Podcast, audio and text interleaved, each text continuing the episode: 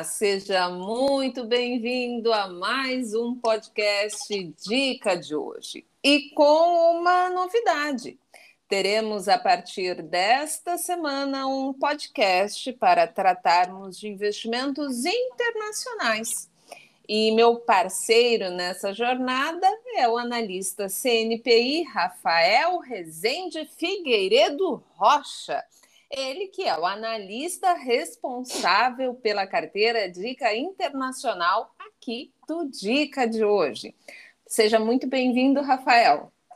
Oi, Patrícia, bom dia, tudo bem? Tudo bem, e com você? Tudo bem também. Mercado agitado hoje, depois dos resultados do, do Facebook, Spotify. É, é a Amazon que sai hoje também, não é? Sai hoje no, depois do, do, do pregão. Ah, depois do pregão. Pois é, e de falarmos sobre a nossa pauta de hoje, que aliás é o cenário econômico americano. Isso. O Rafael vai falar sobre juros, inflação, medidas do Fed, estímulos do Biden, que também é um assunto que sempre está na mesa, né?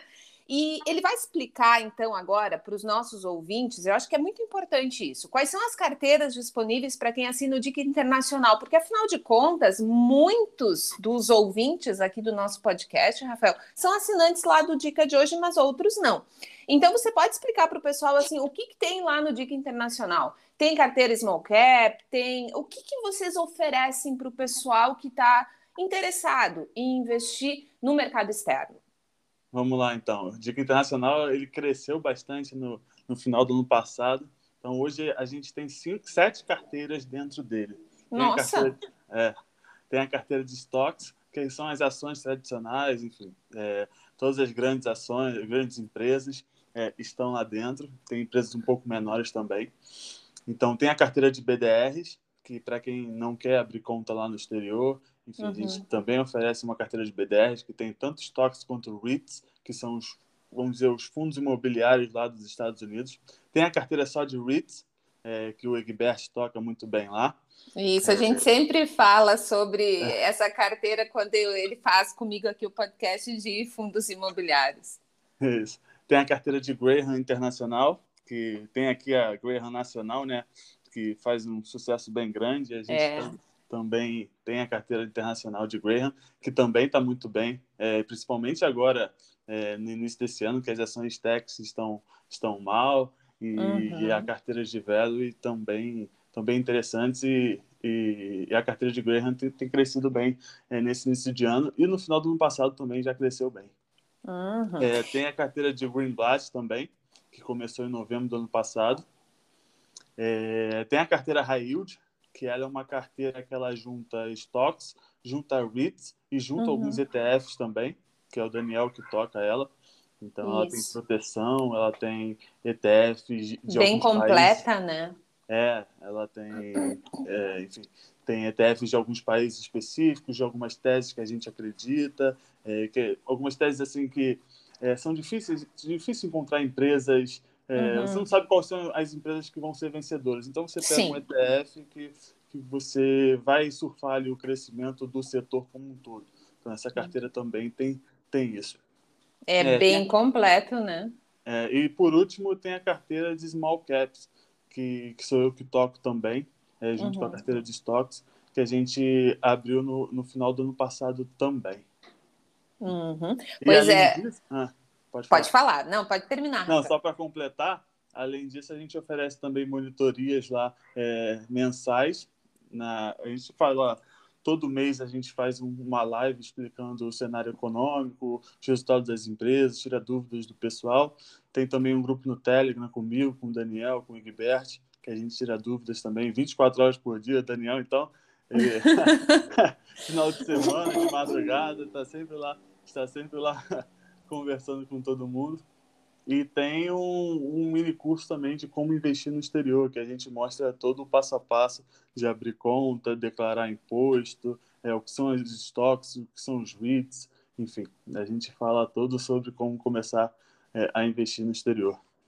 Era isso que eu ia falar, porque não é só as carteiras, tem a monitoria que, aliás, a monitoria é uma frequente em praticamente todas as carteiras. Tem monitoria do small caps, tem monitoria de ações, de fundos imobiliários, tem da carteira internacional. Ou seja, você tem esse acompanhamento bem próximo de quem assina de fato a carteira. E aí é o Rafael, o Daniel e o Chaves, ou seja, três analistas CNPI, cada um especialista na sua área. E essa questão dos grupos realmente é um diferencial do Dica de hoje, porque eu participo também de alguns e realmente são 24 horas por dia, 7 dias por semana. No domingo a gente está lá conversando, então Uh, isso é muito importante, essa proximidade com as pessoas, responder as perguntas faz sim uma baita de uma diferença. Rafael, uma última coisa antes de começarmos o assunto de hoje, para o pessoal te conhecer mesmo. Rafael, quem é você? Você uh, trabalha há quanto tempo com o mercado financeiro? Você investe há quanto tempo lá fora? Para o pessoal ter uma ideia assim, do, do teu currículo mesmo. Então, vamos lá. É... Eu sou formado em administração no IBMEC, é, sou analista CNPI, já trabalho aqui no Dica de hoje já tem uns dois anos. É, antes eu já, eu já investia também, tanto aqui no Brasil quanto no exterior. É engraçado que eu comecei aqui no Dica de hoje falando, já investia no exterior, já falava com o Daniel sobre a carteira internacional, mas eu uhum. comecei é, analisando o Brasil e aí a gente foi lançar é, a eu lembro. internacional o Daniel me chamou para ser o, o, analista, já tinha tirado do CNPI também. Então, mas eu já invisto já há bastante tempo, tanto aqui no Brasil quanto no exterior. Eu sempre, eu sempre gostei, quando eu comecei a investir, eu comecei no Brasil, né? Mas eu gostava uhum. sempre de olhar é, as empresas lá de fora. Eu sempre acreditei que é, a gente olhando as empresas lá de fora, vendo as tendências, vendo o que acontece, ajudaria bastante a gente investir aqui no Brasil. Sim. Eu acho que isso é um, é um, é um diferencial interessante, porque tudo ac acontece primeiro lá fora. Então a gente é. vê as mudanças é, acontecendo primeiro lá fora, as tendências, o crescimento, as techs. Então é, a gente sempre procura, eu sempre procuro olhar um pouco lá para fora e ajuda na minha visão geral de mundo, de como é, a inflação prejudica, os juros prejudica, é, os investimentos em renda variável, em como as empresas crescem, enfim. Eu acho que é bem legal ter essa visão global e sempre me ajudou, é, tanto nas análises quanto como eu faço, quanto na, na, na, na, minha carteira pessoal também, na minha rentabilidade. Então, isso, isso eu acho que é um, é um baita diferencial você ter uma visão assim como um todo. Com certeza, até porque a economia globalizada, como a gente conhece hoje, já começou faz mais de 20 anos, né? Então Sim. nós não somos mais né, excluídos do mundo.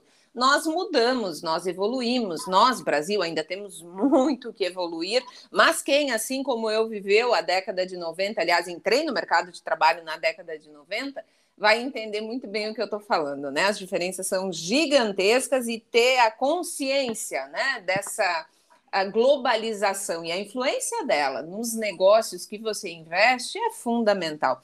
Rafael Carioca, certo? Isso, Carioca. Muito Paulo, bem. então, vamos lá.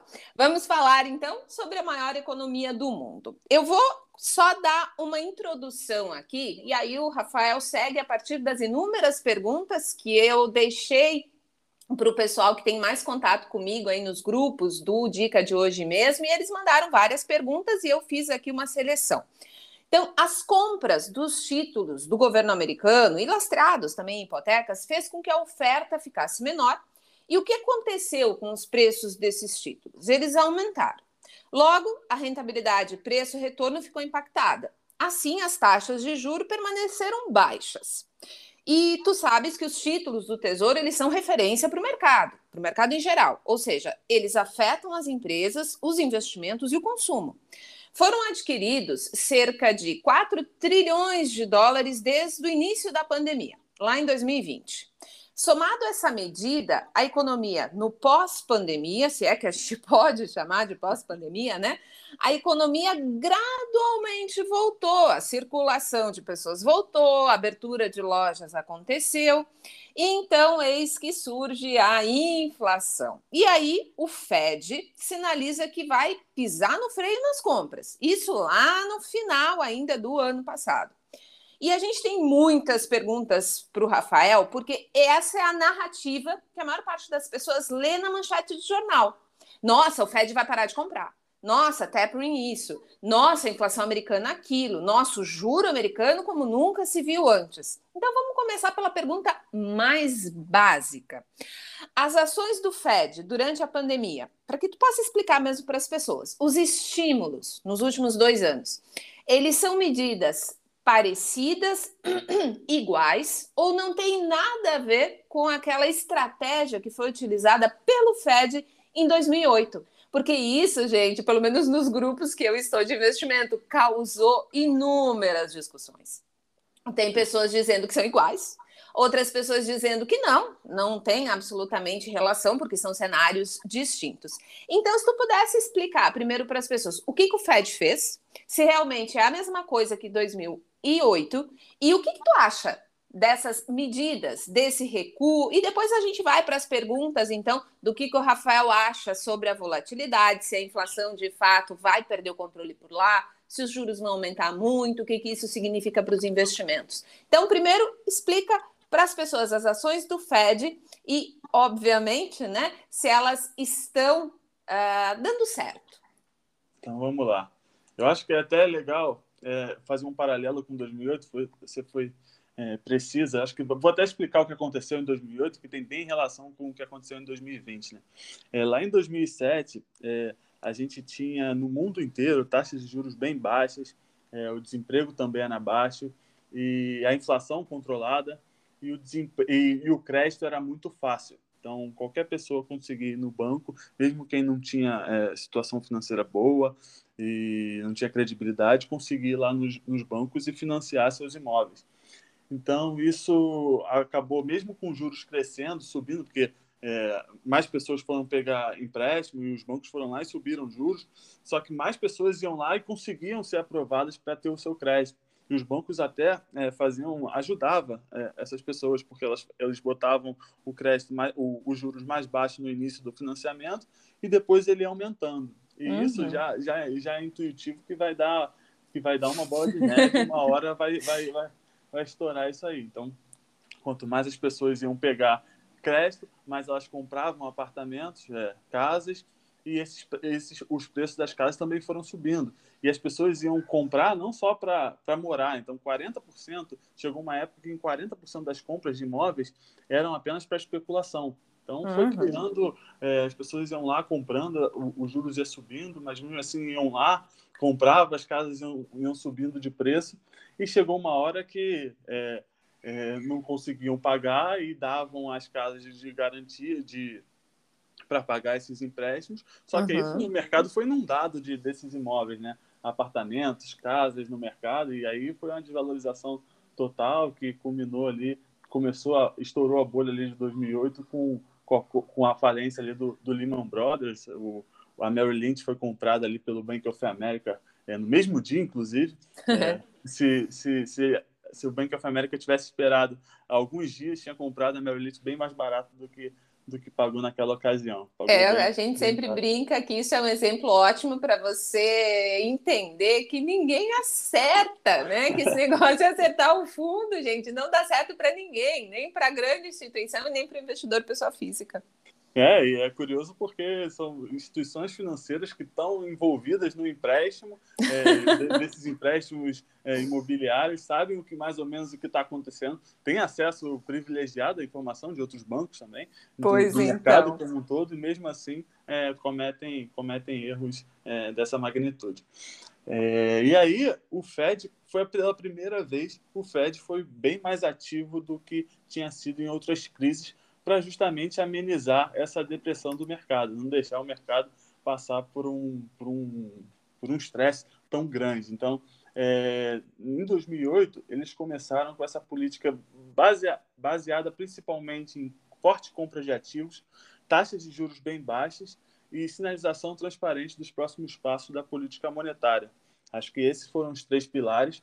E agora, em 2020, com a pandemia, ele fez a mesma coisa. Eu diria que a única diferença assim, uhum. mais notável foi que eles compraram mais títulos corporativos.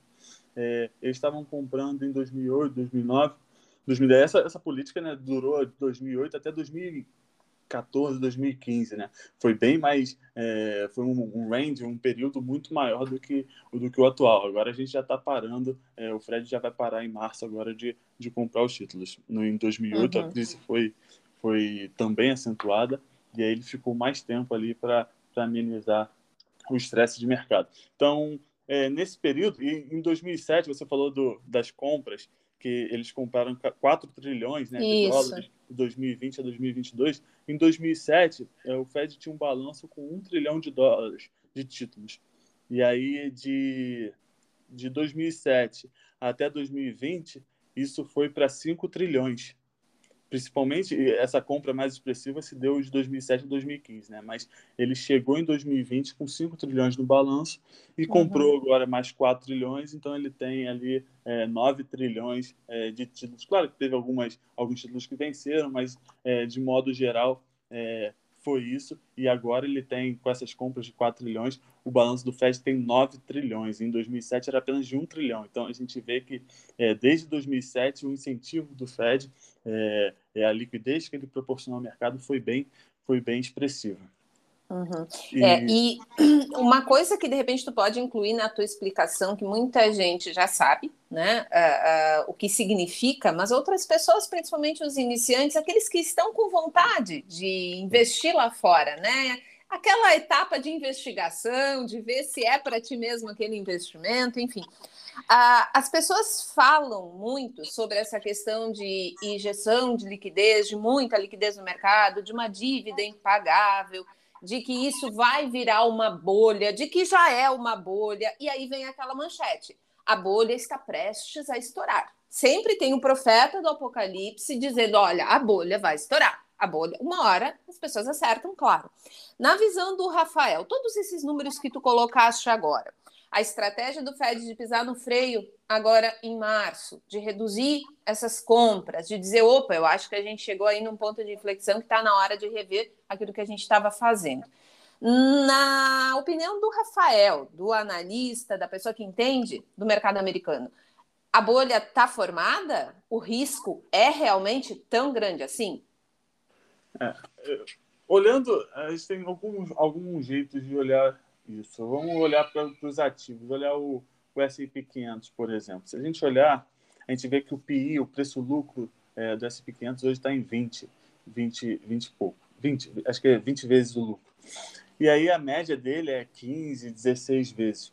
Então, a gente vê que ele está inflado, mas não é, mas não é nada sobrenatural. É, eu até vejo analistas, outras pessoas falando que ah, se chegar a 18, ele chega num é. ponto ótimo para comprar. Então é uma queda de 10%. Se ele voltar para a média ali, é uma queda de 20%. Não é nada assim, ah, uma bolha. Não, não acho que seja. Até se a gente comparar assim, o, os ETFs de alguns setores, pegar a indústria, pegar alimentos, pegar os Estados Unidos comparar com a Europa, a gente vê que o PI, o preço-lucro, é bem similar. Os Estados Unidos está um pouco acima, está um pouco mais caro do que a Europa. A diferença maior é, é tecnologia. Mas é, os Estados Unidos têm mais tecnologia do que os outros, os outros lugares. Exato. A tecnologia está lá, então é, é, natural ter mais. O, o preço da tecnologia foi mais caro. Mas se você for olhar os outros setores, está é, tá bem, bem parecido com, com a Europa, principalmente. Então, eu vejo até bastante gente falando sobre ah, os Estados Unidos está muito caro, vamos comprar a Europa. É, eu não acho que tenha essa diferença toda. A Europa está um pouco mais barata, mas eu acho que o risco na Europa é maior do que nos Estados Unidos. Os Estados Unidos vai crescer mais. É, esse ano está para crescer 4%, desemprego de 3,9%. É. é. o desemprego em 2019 estava nesses níveis. Em 2020 é, já foi reduzindo bastante. Então, não, não creio que seja. Claro que a inflação é um problema. Para esse ano, fechou 2021 em 7%, para esse ano a, a, projeção é entre 3% e 4%. É uma inflação alta para os Estados Unidos, mas é, vai ter crescimento, não vai ser uma inflação é, sem crescimento. Então, é, eu, eu não concordo muito que tenha uma bolha. Claro que é, esses juros artificialmente baixos, porque até contextualizando, quando o Fed compra os títulos, ele, você falou muito bem, ele mantém esses juros baixos. O que acontece? Isso. Ele compra, ele é como se você fosse comprar, sei lá, um, vinho, você compra um, um, produto que você gosta muito, uhum. e aí você, se, se, muita gente for comprar, o que acontece com esse produto? Ele sobe o preço. Isso. Vai ficar escasso no mercado, ele vai subir o preço. O mesmo acontece com títulos. O Fed comprando muitos títulos, é, o preço do título sobe. E o, a rentabilidade desse título ele é, ele é inversamente proporcional, então a rentabilidade cai. Então, é. esse efeito ele ajuda a manter as taxas de juros do mercado como um todo baixas. E com esses títulos altos, o preço alto, as famílias têm mais dinheiro também. Porque uhum. quem tinha esses títulos, os títulos é, subiram de preço. Então, elas têm mais condição, é, têm mais riqueza, né? Então, Isso. elas podem investir mais, as empresas vão contratar mais gente, enfim. Isso gera uma bola de neve que é, ativa ali a economia, incentiva a economia a girar de forma mais rápida. Então, assim, eu não acho que... Eu acho que é prejudicial se os estímulos ficarem é, por muito tempo. A gente está vendo isso com a inflação é muito alta.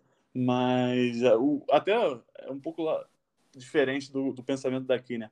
Uhum. O, Fed, tanto o Fed quanto o Banco Central Europeu, eles querem eles querem ficar atrás da curva de juros, né? Eles querem que, que tenha um pouco de inflação. Aqui Sim. no Brasil a gente tem um pouco mais de medo, então os países emergentes já, já buscam controlar a inflação mais de perto. Mas lá a inflação sempre foi muito baixa, então eles é, foi é, propositalmente eles queriam que, que tivesse inflação. Claro que é, não querem que essa inflação saia do controle.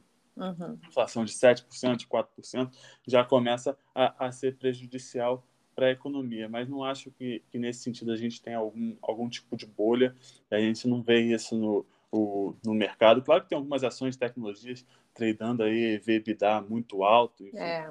mas é, eu hoje eu gosto bastante de, de, de empresas big techs.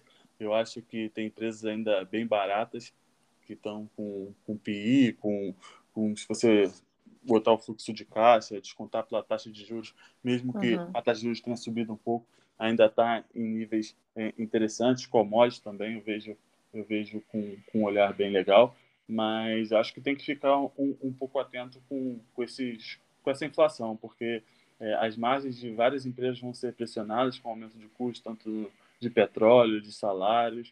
Então, eu não vejo uma bolha, vejo que tem ainda oportunidades e acho que o mercado americano cresce nesse ano ainda bem. A bolsa sobe é, nesse ano, na minha opinião. É, e é interessante até tu falar sobre isso, porque muitas pessoas, aí não os iniciantes, aqueles que já investem há mais tempo, têm um pouco de receio desses múltiplos tão elevados das empresas de tecnologia, justamente porque eles viveram os anos 2000. E a gente sabe que lá teve investimento que deu muito certo e teve, tiveram alguns investimentos que deram muito errado. Então, assim, dá aquela ideia, olha, a gente tinha aqui 50 empresas que tinham tudo para dar certo, para fazer uma disrupção desse mercado. Só que dessas 50, gente, as 50 não sobrevivem, elas não vão adiante, elas não têm sucesso por um longo período de tempo. E aí vem aquelas. Aliás, eu sempre uso um livro que se chama Crash como exemplo, porque lá tem capítulo específico sobre isso. Sim. Eu sempre recomendo a, a, a, leitura desse livro porque é muito interessante. E nós vamos fazer, tá? Ouvintes, fiquem tranquilos, podcasts posteriores. Vão existir episódios específicos sobre setores, então a gente vai falar sobre o setor de tecnologia. O Rafael vai mostrar ali as empresas que ele uh, gosta mais, que ele acredita, as que ele não gosta tanto. Então a gente vai ter sim os nossos momentos tecnológicos aqui para tirar a dúvida do pessoal. Agora, já que tu tocou no ponto inflação, a pergunta, assim, de longe, Rafael, que eu mais recebi foi: pergunta para o Rafael se essa volatilidade é passageira. Ou se a inflação vai ser maior e será que as expectativas para 2023 podem ser alteradas por lá? Será que eles não estão sendo muito otimistas? O Rafael acredita que pode de fato vir uma alteração aí na projeção de inflação para os próximos anos? Ou tu acha que o que tinha para acontecer aconteceu? As estratégias deram certo a partir de março agora retira-se esses estímulos, essas compras, esse recuo já começou a acontecer desde o final do ano passado. Então, a inflação, apesar de existir, como tu já falaste bem anteriormente, ela precisava acontecer, estava dentro desses planos, né, desses países mais desenvolvidos, mas as pessoas ainda precisam ficar atentas com essa possibilidade que pode vir a se transformar em um risco um pouco mais perigoso? Eu acho que pode, pode se tornar um pouco mais perigoso, mas não acredito que vai, porque se você olhar é, as projeções, a gente até no final do ano passado, né, se a gente voltar para o final do ano passado, é, meio para o final do ano passado, tinha várias pessoas, vários analistas já projetando que os juros iam começar a subir em 2023 e essas uhum. projeções foram mudando assim até muito rápido. E, a, e no início do ano, até na monitoria que a gente fez, a, gente, a última monitoria que a gente fez do Dico Internacional, a gente já falava que poderiam ser quatro altas e até cinco altas de juros nesse ano. Então, o que era para começar em 2023 já vai começar nesse ano. E agora já se falam em altas de juros de seis a sete uhum. vezes nesse ano. Então, a gente vai ter um, um controle mais rígido da inflação nesse ano. Mas se você for olhar a curva de juros, não tiveram grandes alterações, pelo menos por enquanto. Então, uhum. é, o que mudou mais foi que é, as altas foram antecipadas, vão ter mais altas nesse ano, mas a taxa terminal lá é, dos juros é, se manteve ali na casa de 2%. E até se a gente for olhar ali no, no, no último ciclo de aumento de juros, né, eu falei que é, o Fed começou a incentivar a economia é, depois da crise de 2008, uhum. e aí de 2008 a de 2015 ele ficou incentivando a economia, né? ficou mantendo as taxas de bem baixas. E o ciclo de alta começou ali no final de 2015 e terminou em, no meados de 2019. E se a gente for olhar, mesmo mesmo com todo esse cenário, é, o S&P subiu nesse período, a Nasdaq uhum. subiu nesse período, em média ali 11% S&P taxa anual de crescimento, a Nasdaq subiu um pouco mais, 16, 17%. Então, é, eu acho que a inflação ela vai, ela pode ser pior. A gente vai ter um, um view, um, a gente vai saber, vai ter essa sensibilidade melhor nos meses da, mais para frente. Mas eu não acho que, que vai ficar totalmente fora do lugar, porque eu acho que o, o Fed realmente a, a, acordou, digamos assim, para a inflação e agora planeja é, é, controlar ela mais de perto, manter ela mais embaixo ali do braço. E acho que eles vão conseguir controlar essa inflação e uhum. aí não vai ter muito não vai ter muito problema. As taxas de juros, é, a taxa de juros, como eu falei, terminal, está é, em tá no mesmo patamar de antes. Então, uhum. o que uhum. vai ter vai ter uma antecipação das altas e, e, a bolsa lá de fora sempre antecipa, né? Aqui a gente já antecipa lá, então Sim. É, antecipa mais ainda. Então, a, a essa correção mais forte em tecnologia é, já foi visando justamente isso. E como a alta ainda não, não aconteceu, né? É, uhum. a, a, alta, a alta de juros é planejada para março, então esse período até lá, eu acredito que, que ainda a volatilidade vai, vai se manter assim elevada. A gente vê até uhum. com as uhum. quedas. As quedas, eu estava olhando os resultados até antes da gente entrar aqui do Facebook, é, a gente vê essa volatilidade, é, o medo da inflação, né? Porque o Facebook ele divulgou é, despesas mais altas. Então o pessoal Sim. já fica um pouco assustado. Ah, inflação de salários, olha aí, é, tá, veio realmente alta, até os setores de tecnologia estão sentindo. Mas se você for olhar, é, não fica muito claro que é a inflação de salários, parece ser mais PD ali, que eles estão investindo mais, por isso uhum. que essas despesas vieram altas. Então, essa volatilidade, esse medo da inflação é, vai se manter bem presente e, e vai contribuir para essa volatilidade é, maior, nesse, pelo menos nesses, nesses próximos meses aqui.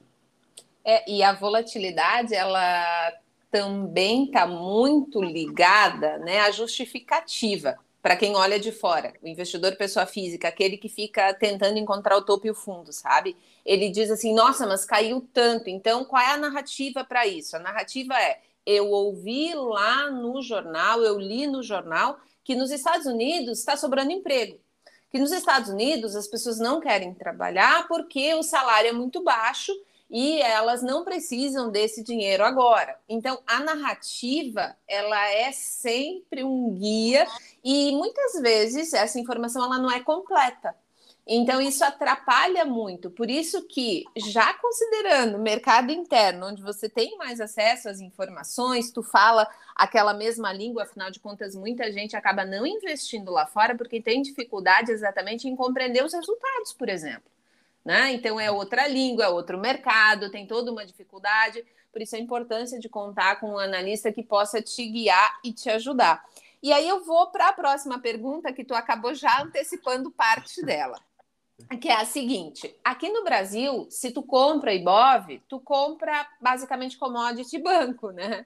Lá fora, se tu compra o IVVB 11, tu compra outro tipo de empresa, certo? E aí, vamos falar sobre esse movimento de queda do SP500 que tu já antecipou, justamente devido a essa subida dos juros, porque o mercado antecipa esse movimento. As pessoas estão com muito receio, até pessoas que compraram fundos, né, que uh, investem, né, lá fora e têm o SP500 aí como base, e estão muito preocupadas com uma possível, uma provável nova correção dos mercados. E aí as pessoas elas são sim mais imediatistas, elas gostam de números, elas gostam de percentuais. Só para deixar bem claro para as pessoas, na visão do Rafael, do analista Rafael, tu acredita que existe um percentual pequeno, então, de uma possível nova correção desse mercado americano, do SP500, porque a maior parte desse aumento dos juros já está nesse movimento de queda que a gente vem. A gente viu, na verdade, acho que nos últimos seis meses, né? Isso, isso. Então, tu acredita que essa correção ela já aconteceu? É, então, vamos lá. Eu acho que essa correção já aconteceu. Eu acho que o potencial de queda é, é limitado. Pode ser que tenham mais quedas, mas eu não vejo uma queda, uma correção muito forte. Eu não acho que, que isso vai acontecer. É, o S&P 500 tem muita empresa de tecnologia, então é normal que ele sofra um pouco mais. E até é legal essa pergunta, porque eu vejo muita gente falando sobre rotation, né? É, é. Saída de empresas de tecnologia para empresas de valor. E eu, eu tenho uma teoria que eu sempre, quando eu vejo todo mundo falando sobre uma coisa, eu sempre acho que são duas coisas, são duas possibilidades. Ou essa coisa já aconteceu, ou, que, coisa, ou que as pessoas estão falando já aconteceu, ou ela não vai acontecer. Então, essa rotation, na minha opinião, eu vejo muita gente falando é, para sair de empresas de tecnologia, vai para empresas de valor. Eu acho um pouco perigoso isso, porque se você for olhar até o ETF de valor do, do S&P 500, ele tem muita empresa, ele tem empresa de commodities, mas ele tem muita empresa de bebidas, ele tem muita empresa uhum. industrial. E essas empresas, ela, eu acho que elas vão sofrer bem. Tem empresas dessa na carteira de estoques, é, mas não é uma quantidade expressiva e são as empresas de, de mais qualidade. Então, eu acho que essas empresas vão, vão sofrer com, com inflação, com, é, com as pessoas não querendo trabalhar, inflação de salários, a gente vai ver o petróleo está subindo muito, então o, frete vai ficar mais caro. Uhum. Então, tem algumas empresas que vão ter essa, essa queda de margem. Até o Daniel fez um vídeo no, no acho que não sei se foi nesse sábado, foi, acho que foi no sábado anterior, uhum. que ele hum. fala para as pessoas ficarem de olho é, nessas margens. Ele cita os exemplos da VEG aqui no Brasil, enfim. Uhum. Então, eu acho que essa rotation, ela já, já aconteceu. É, se você for olhar o Nasdaq até ontem, ontem, ontem, ele estava caindo 10% no ano, o S&P estava caindo 7% e as empresas de valor estavam caindo 2%.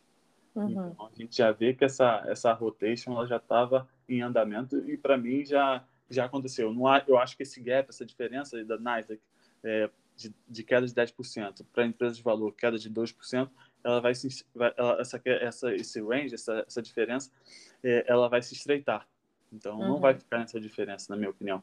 Eu acho que as empresas de crescimento, elas têm muito elas, elas têm muito a margem, é, elas ganham margem a cada resultado. Né? Ela tem uma, uma alavancagem operacional, essas empresas, que é, que é bem que é, que é assustador, porque elas têm um custo fixo muito alto. Então, uhum. se, se, se, as receitas crescerem, é, o custo variável é, é, é uma parte pequena. Então, o, uh, o, o, lucro ele vai crescer muito, vai crescer mais do que as receitas. Então, as margens elas melhoram. E eu acho que nesse momento eu vejo que sim, tem algumas commodities que vão se beneficiar nesse, nesse ano, a uhum. gente tem até algumas commodities na carteira, algumas empresas mais cíclicas, é, principalmente é, dependentes ali do mercado americano, que eu acho que vai ser bem forte nesse ano. E Sim. as big techs, é, eu acho que tecnologia, assim, empresas que vão dar resultado só lá na perpetuidade, que os fluxos de caixa são mais relevantes lá na frente, uhum. acho que elas tendem a sofrer. É, tem algumas empresas ainda mesmo com essa correção estão caras, mas eu vejo empresas grandes. É, primeiro que empresas grandes, big techs, vamos, vamos, vamos ser mais específicos. Uhum. Alguns big techs, se a gente for tiver uma correção mais forte do, do mercado, elas vão cair menos do que as outras empresas. Sim. É, e, se ela, e, e, se o mercado subir, eu acho que, ela, que elas conseguem até subir igual ou até superior a, a muitas dessas empresas. Porque, uhum. de novo, é, a, a tecnologia digital é. Tem até uma frase vou, ver se eu pego aqui, do é. site, que é do, do é o CEO da Microsoft, no último resultado, ele fala que a digital technology is a deflationary force in an inflationary economy, que a tecnologia digital é uma força deflacionária em uma economia inflacionária. Isso. Então, é, eu acho que a, a, tecnologia digital vai continuar sendo muito forte, ainda mais nesse período de, de inflação. Essas uhum. empresas ainda não se digitalizaram, vão continuar se digitalizando e empresas a gente vê até pelo resultado da Microsoft, do Google, é, da Apple, é, o Facebook destoou um pouco, mas foram bem fortes. As empresas, as ações subiram logo depois é, dos resultados. Então eu acho que que tem espaço para correção, mas eu acho que é limitado e acho que empresas grandes de tecnologia e commodities são são um bom bom ponto aí para esse ano. É, e então, lembrando, claro, que nenhum ativo que o Rafael fala aqui é recomendação de compra ou de venda, tá, gente? Mas mesmo assim, vamos fazer essa pergunta porque o pessoal gosta. Então, na visão do Rafael, do profissional, tu acredita que é um bom momento para entrar investindo lá fora? É, eu acho que é um bom momento. Eu acho que não deve usar todo o caixa de uma vez. Eu acho que o momento está bem volátil.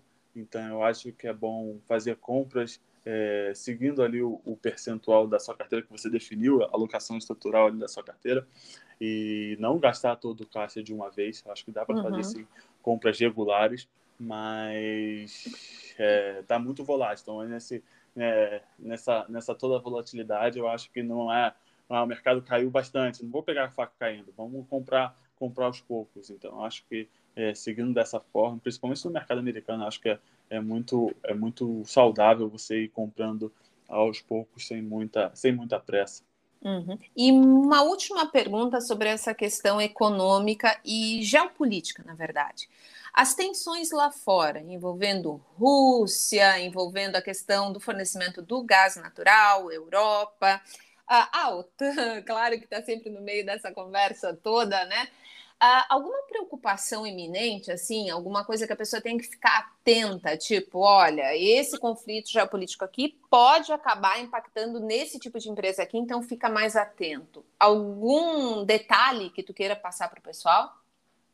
Então, eu acho que eu acho que com, com, essa, com toda essa tensão ali da, da Rússia e Ucrânia, com Europa, uhum. é, Estados Unidos, é, tentando apaziguar, digamos assim, toda essa tensão, eu acho que ah, vai ter commodities subindo ainda mais. O gás natural vai continuar subindo. É, se tivermos o, realmente tivermos uma invasão ali na Ucrânia, o petróleo pode ser que suba também. Eu vejo até algumas projeções de petróleo a 115 ainda no, é. primeiro, no primeiro semestre desse ano. Então, se isso acontecer, é, vão ter empresas, de novo, empresas que têm um custo é, muito alto, dependente dessas commodities, elas vão, elas vão ter custos mais altos. E empresas emergentes, inclusive, é, no final do ano passado, a gente retirou uma empresa da carteira porque ela tinha algumas características que eu acho que pode podem ser prejudiciais para esse ano. Ela tinha um, uma dependência de mercado emergente, mercado emergente bem grande, 60% da receita dela era mercado emergente. Uhum. Ela tinha uma dependência de commodities, ela sofria muito com o preço de, é, de trigo, de, de petróleo, é, uhum. gás natural, enfim.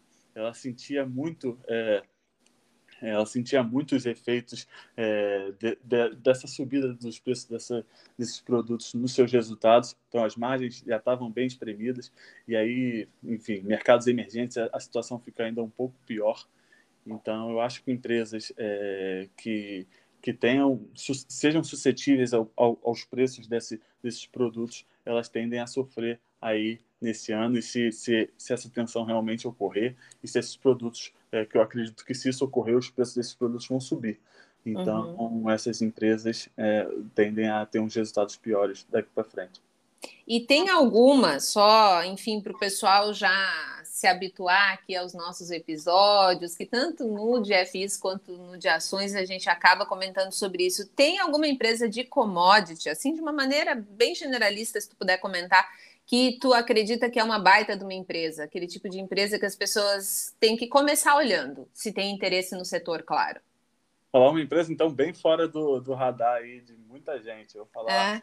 é uma empresa, Albermail, é uma empresa de, de lítio, uma produtora de lítio, é, que subiu muito. A gente, a gente colocou ela na carteira em. Vou até dar um spoiler, a gente colocou ela na carteira em agosto de 2020. Então uhum. ela, ela subiu bem com, com, esse, com esse crescimento do, das intenções das, das montadoras de terem veículos elétricos. O preço Isso. do lítio subiu bastante. Então ela tem operações tanto na Austrália quanto no Chile e nos Estados Unidos também, é uma empresa americana. Então eu acho que que daqui para frente ela ainda é um é uma empresa bem promissora, mesmo com todo esse crescimento. Ela tem mudado algumas coisas nas suas operações, porque o mercado de leite ainda é um pouco meio, digamos assim, entre aspas, obscuro, né? As Sim. empresas não divulgam tanto, não tem uma negociação assim muito clara uhum. do preço do leite. Até o Bermejo ela está mudando é, como ela como ela vende o, o seu leite, né? Normalmente ela vendia de contrato fechado, ela fazia o contrato com, com, com seus clientes e vendia o leite por aquele preço do contrato. Uhum. Só que o preço do lítio subi, subiu muito e aí tem algumas altas que ela não conseguiu capturar. Mas isso é, uma, isso é um aspecto natural desse mercado. E agora ela está uhum. fazendo essa migração também, é, já com alguns clientes, já mudando é, esse aspecto e tradando, vendendo ali seus produtos a preço de mercado. Então, uma empresa que eu ficaria de olho é de commodities é um pouco fora do radar. O pessoal às vezes já pensa. Mas essas são as melhores, né? É, enfim. é, tem, é que quando você fala commodity, as pessoas já pensam em minério de ferro, é, é. petróleo. É. Então, falar um pouco, uma empresa um pouco diferente aí para o pessoal. Exatamente, até porque o futuro, né, a premissa básica do futuro é a evolução, né? Então a gente, sim, apesar de existir toda essa, essa questão de inflação verde, né? Toda essa questão de sim, ainda vamos precisar do petróleo por muitos, muitos anos ainda, enfim. Uh, Para terminar essa nossa primeira conversa, Rafael, a pergunta é a seguinte: tu falaste que saiu o resultado do Facebook, certo? É, isso. Muito bem. O Facebook é um ativo que teve uma queda grande na cotação nesses últimos períodos e muita gente que já conhece o case aproveita para comprar, outros, né, acreditam que nossa, mas essa queda ainda está distante, né, do fundo tem opinião para todos os gostos. Na visão do Rafael, de maneira bem resumida, obviamente, né? Uh, o que, que, tu achou do resultado? Então, o resultado ele tem, vamos lá, tem algumas características. Dá para dividir até essa resposta em uns três pontos. As receitas foram boas nesse nesse atual trimestre, no, no último trimestre, né, no final do ano, último trimestre de 2021. É, as receitas foram boas. É, por outro lado, os usuários ativos não foram tão bons. É, teve o, o mercado esperava um pouco mais do que, do que veio, mas nada muito, muito fora do, do, do, do esperado. Uhum. A receita para o próximo trimestre também veio é, a projeção do, do, Facebook veio um pouco um pouco ruim também. Então isso fez com que é, também contribuísse para a queda. Até são quatro pontos, né? O último ponto seria que as despesas, como eu falei, elas vieram bem altas. Então a gente não viu. O que eu acho é que é, a gente não viu isso no Google é, que tem uma operação ali de publicidade também bem similar. Claro que uhum. tem algumas características diferentes, mas a gente consegue ver se é o, como o mercado como um todo está tendo essas despesas ou foi algo específico do Facebook. E me parece que foi algo específico do Facebook. Essa queda de 20% é por esses motivos. O Facebook já era um ativo barato, eu já achava o preço da ação bom. Uhum. Então, é, é, essa, essa pequena mudança aí no, no na projeção de receita do, do próximo período. É, esses, esses usuários ativos vieram um pouco menores do que, do que o razoável, do que o ok, do que o esperado. Uhum. É, mas não acho que, que seja motivo para essa queda tão excessiva. Eu acho que isso também vem todo aquele aqueles aspectos regulatórios que o Facebook passa, teve Sim. a ex-funcionária foi no Congresso, não acho que tudo isso é, uhum. acaba voltando para a pauta, o, o, pessoal já tem um, um pouco o pé atrás com o Facebook e aí o, a ação é, é, sofre mesmo. Mas eu acho que dois, duas coisas para terminar. eu acho que com uma queda de 20%, não acho que seja uma boa entrar assim direto. É, tem que esperar pelo menos é, ver o que vai acontecer. Não sei se vai cair mais. Eu não, não acho legal é, entrar numa queda tão expressiva no dia seguinte, uma queda tão expressiva. E acho também que temos que ver pelo menos o resultado ali do Twitter para sair dia 10, uhum. para ver como foram os resultados deles. Porque aí tem a gente tem um comparativo até até bem, bem razoável com o Facebook. Mas, de novo, me parece que, que as despesas ali são mais é, investimentos ali no metaverso, eles até mudaram como eles é, divulgam os resultados, então uhum. então eles estão divulgando mais essa parte do metaverso.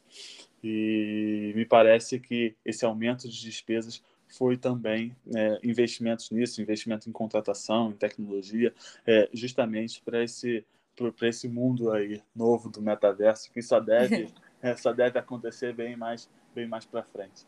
Mas na visão do Rafael, o metaverso é o futuro?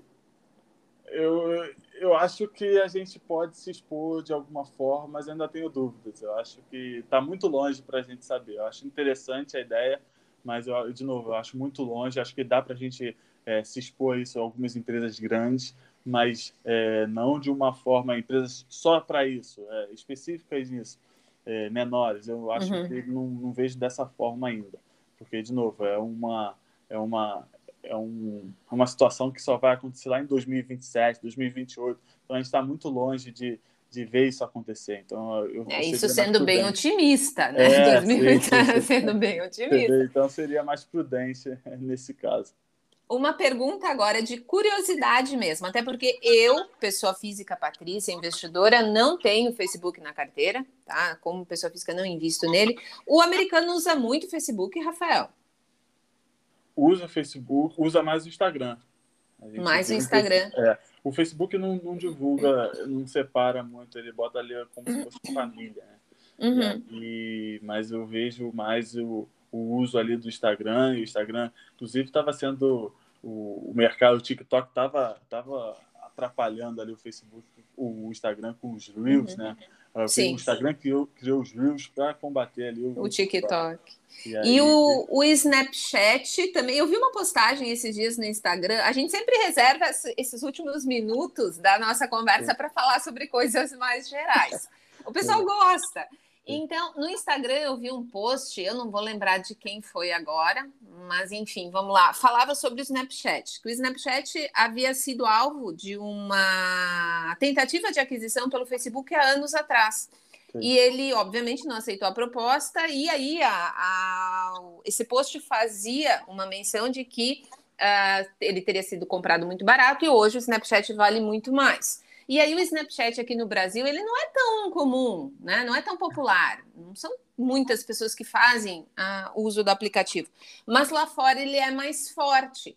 Então, assim, eu acho que a gente pode fazer na semana que vem um podcast justamente sobre isso, para falar sobre as empresas de tecnologia, o que aconteceu no passado, o que aconteceu nos anos 2000, o que pode vir a se repetir agora, com tantas novas empresas aí promovendo soluções geniais, né? Vamos admitir, tem muita solução boa aí para melhorar a vida de todo mundo na área da saúde, na área da indústria, pesquisa e, claro, você sabe, a informação é o novo petróleo, né?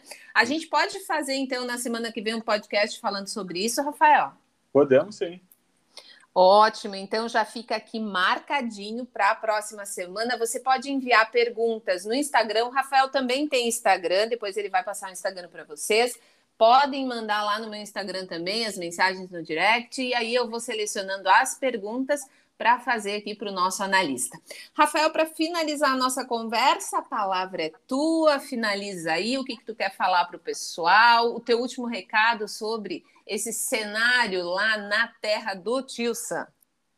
Vamos lá, acho que essa semana agora vamos ter resultados da Amazon, semana que vem vamos ter mais empresas divulgando resultados também. Acho que eu gosto bastante desse, desse período de resultados, né? Eu gosto de, de ver como as empresas estão indo. Então, eu estou gostando dos resultados é, de várias empresas.